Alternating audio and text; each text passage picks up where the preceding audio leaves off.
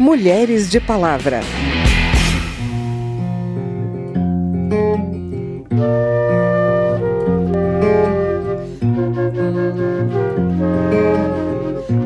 A gente não criou ainda o termo em português, mas na tradução livre é aquela coisa furtiva, né? então dessa ideia de uma coisa furtiva. E é algo que já vinha acontecendo há bastante tempo, mas praticamente não era é, mencionado, não se falava sobre isso, né? não é uma coisa nova, é uma coisa muito antiga, e agora que se começa a falar com mais intensidade sobre isso. Então, o que, que seria essa conduta? Né? Exatamente a retirada do preservativo durante a relação sexual. O rio deságua no mar, já tanta coisa aprendi, mas o que é mais meu cantar é isso que eu. Não é comum que a vítima denuncie. É difícil provar o chamado stealthing, uma prática que ainda não tem uma palavra em português para identificá-la. Muitas mulheres que passaram por isso nem se dão conta de que viveram uma experiência violenta, que, segundo alguns especialistas, pode ser sim considerada uma violação sexual mediante fraude. Como um dos problemas que envolvem a questão é a falta de diálogo e de informação sobre o assunto, a gente fala com você hoje sobre o stealthing. Eu sou Vera Morgado e te convido a me acompanhar a partir de agora. Hoje eu sei que o mundo é grande e o mar de ondas se faz, mas nasceu junto com o rio, o canto que eu canto mais. Homens que retiram a camisinha sem o consentimento da mulher podem ser responsabilizados na justiça? A vice-presidente da Comissão Nacional da Mulher da OAB conversou com a repórter Verônica Lima e esclareceu as principais dúvidas sobre como a justiça no Brasil lida com denúncias que envolvem essa prática. O que, que é né, essa conduta que é chamada no termo em inglês de stealthing? E tem um termo em é. português que a gente pode usar, né? Não tem, né? Por enquanto a gente não criou ainda o termo em português, mas na tradução livre é aquela coisa furtiva, né? Então dessa ideia de uma coisa furtiva. E é algo que já vinha acontecendo há bastante tempo, mas praticamente não era é, mencionado, não se falava sobre isso, né? Não é uma coisa nova, é uma coisa muito antiga e agora é que se começa a falar com mais intensidade sobre isso. Então, o que, que seria essa conduta, né? Exatamente a retirada do preservativo durante a relação sexual. Normalmente feita pelo homem, porque para a mulher poder tirar o preservativo feminino é mais difícil, né? Então, normalmente feita pelo homem. Agora, claro que nessa situação, tanto pode haver uma relação entre pessoas do mesmo sexo como pessoas de sexo diferente, né? Então, só lembrando que ela serviria para as relações é, ou homoafetivas. É, a grande dificuldade que a gente vai encontrar é exatamente de saber se essa conduta ela configuraria, é, já, já, teria algum correspondente típico penal ou se ela é uma conduta que não teria, digamos assim, uma tutela penal. E essa é uma discussão muito grande e a questão toda é exatamente a, se divide da seguinte forma, Verônica. Se essa retirada do preservativo é feita durante a relação sexual sem que a vítima perceba isso, só vai perceber depois, é, a gente, na minha opinião, a gente conseguiria enquadrar no artigo 215 do Código Penal, que vai falar da violação sexual mediante fraude. Né? Então, essa é uma, seria uma fraude né, de você é, tem o dolo de manter a relação sexual com, sem camisinha, mas sem avisar o parceiro ou a parceira em relação a isso, né? Então seria essa questão do engano, né? E aí nós poderíamos enquadrar no artigo 215. Agora, tem que tomar muito cuidado, porque se essa situação aconteceu e no caso a mulher, né, percebeu que foi tirada a camisinha e disse não, sem camisinha eu não quero ter relação, e o homem mesmo assim prossegue na relação, Agora a gente está falando de um outro crime, nós estamos falando agora do estupro, né? Então o mais importante seria conscientizar né, as mulheres de que há uma violação de direito aí e os homens também. Né? E a gente tem que pensar nas consequências, tanto uma gravidez, né, a gente tem que pensar que isso pode acarretar uma gravidez, porque afinal de contas houve uma relação sexual desprotegida, quanto também pode ter, nós podemos ter aqueles riscos de doenças sexualmente transmissíveis. Então, assim, são, a gente precisa compreender a, a gravidade dessa conduta, né? Ela não é só moralmente é, errada, no sentido de que você combina uma coisa com a pessoa e depois faz outra coisa diferente do combinado, como ela também pode trazer consequências para a própria saúde da pessoa.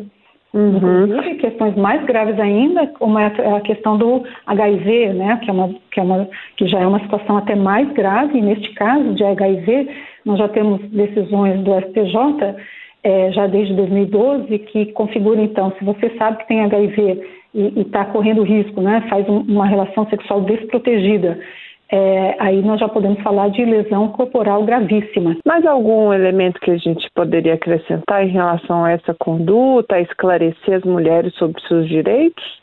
Eu acho que o importante, essa sua fala foi muito importante na medida que tem que esclarecer essa mulher que houve sim uma violação, né? Quando ela, ela tem uma situação como essa, vivencia uma situação dessa, em que ela percebe que foi tirada a, a camisinha, o preservativo depois, percebe na hora, então ela tem, houve uma violência contra ela, mas também informar e, e comunicar e fazer toda essa conscientização dos homens, né? Porque é, todas as mudanças têm que ser conversadas. Aí se a mulher diz, olha, realmente, então estou de acordo, ok, mas tudo tem que ser conversado e é importante a gente respeitar é, cada um, né? No momento da, em todos os momentos, né? Principalmente nesse momento mais íntimo da vida da pessoa. E o respeito, então, é muito importante e, e manter o que foi foi combinado. Então, é uma conversa tanto para as mulheres entenderem os seus direitos, quanto dos homens entenderem que realmente essa situação é uma situação é, é, de violação, é uma situação de abuso, é uma situação que, inclusive, configura crime.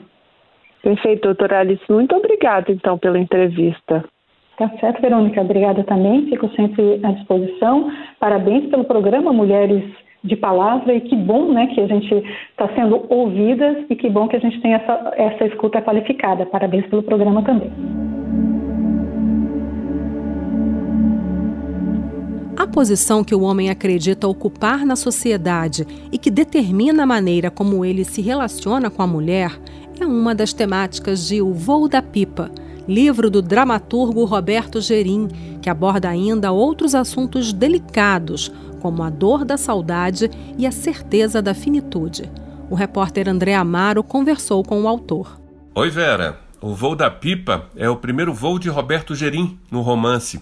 Ele é psicólogo de formação, dramaturgo de longa data, escreveu quase 30 peças, uma delas, inclusive, foi indicada ao Prêmio Shell em 2005. Esse primeiro romance é a história de um homem que perde a esposa e é tomado por uma saudade profunda a ponto de desejar morrer. Viver ou morrer, eis a questão.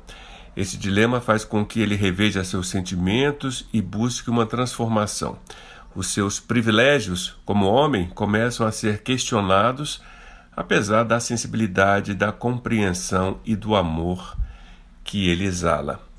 Jerime falou sobre essa sensação viril e autossuficiente tão típica do machismo e que está presente no protagonista do livro. A masculinidade é uma das temáticas do romance. A masculinidade e os seus desdobramentos do machismo.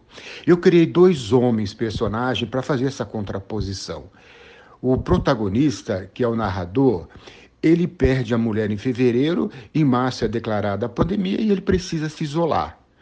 Na solidão do, do isolamento, ele começa a conversar com a esposa. Né? Ela passa a ser a sua companheira. E nessas conversas vai surgindo o homem né, diante do leitor. É, vamos ver um homem em transição.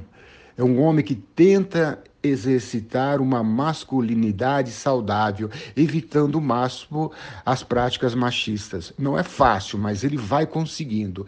E para contrapor a esse homem, eu crio o Ernesto. O Ernesto é o ex-genro do protagonista. É, ele, ele usa a filha, o Ernesto usa a filha é, como arma, inclusive política, para agredir a ex-esposa. Veja que aqui eu crio o foco de, de tensão entre os dois homens. Né? Aqui começam os embates. E aí vai reforçar aquilo que eu vou criando durante a narrativa. Um homem, o protagonista, exercendo a masculinidade de forma saudável e poderosa. E por outro lado, o machista destrutivo, que é o Ernesto. Então, este, eu diria, é o confronto viril que permeia toda a narrativa. Não é uma temática dominando, dominante. Ora su, ela surge de forma sutil, ora de forma contundente, mas eu vou dissecando né, esta, esta temática de uma forma né, bastante pontual, né, até o final é, da narrativa do romance O Voo da Pipa.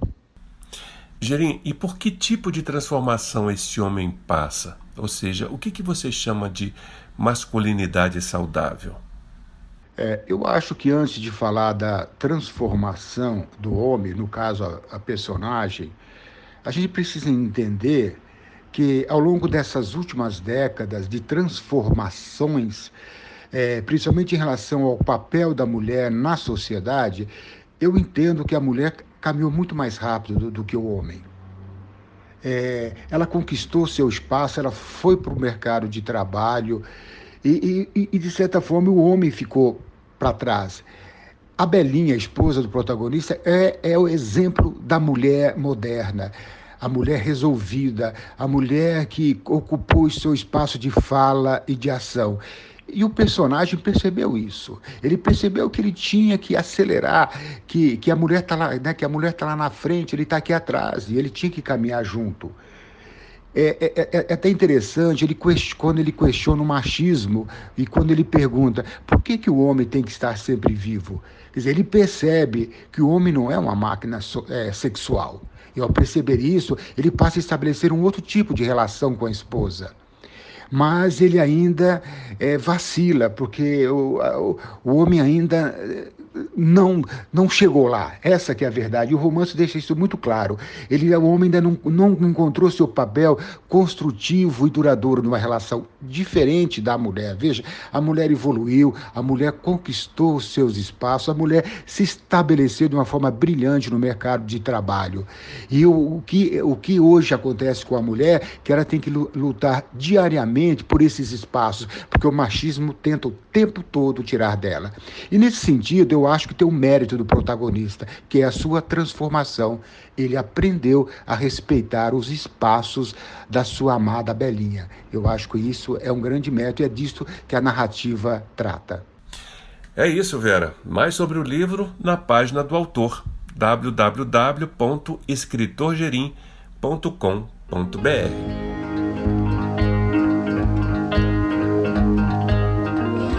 atenção à saúde das meninas desde cedo motivou pediatras a virem à Câmara sugerir a criação de campanhas semelhantes ao Outubro Rosa, de combate ao câncer de mama. O Outubrinho Rosa teria o objetivo de estimular o diagnóstico e o tratamento precoces de problemas que podem atingir meninas com até 15 anos, como sangramentos e lesão vaginal. O assunto foi debatido numa audiência pública. Entre as principais causas de internação de meninas nessa faixa etária estão a inflamação das mamas e os problemas na menstruação. O deputado que pediu o debate, Dr. Zacarias Calil, do Democratas de Goiás, se preocupa com uma espécie de hiato no atendimento de jovens a partir de 12 anos na rede de saúde. No Brasil, o pediatra não olha mais pela Sociedade Brasileira de Pediatria até 12 anos. E de 12 até 19 anos, quem é que olha essas crianças? Nos Estados Unidos, até 18, 21 anos, o pediatra olha essas crianças. E aqui no Brasil, o adolescente ele fica meio que perdido. Você não sabe se leva no clínico ou no ginecologista de adulto.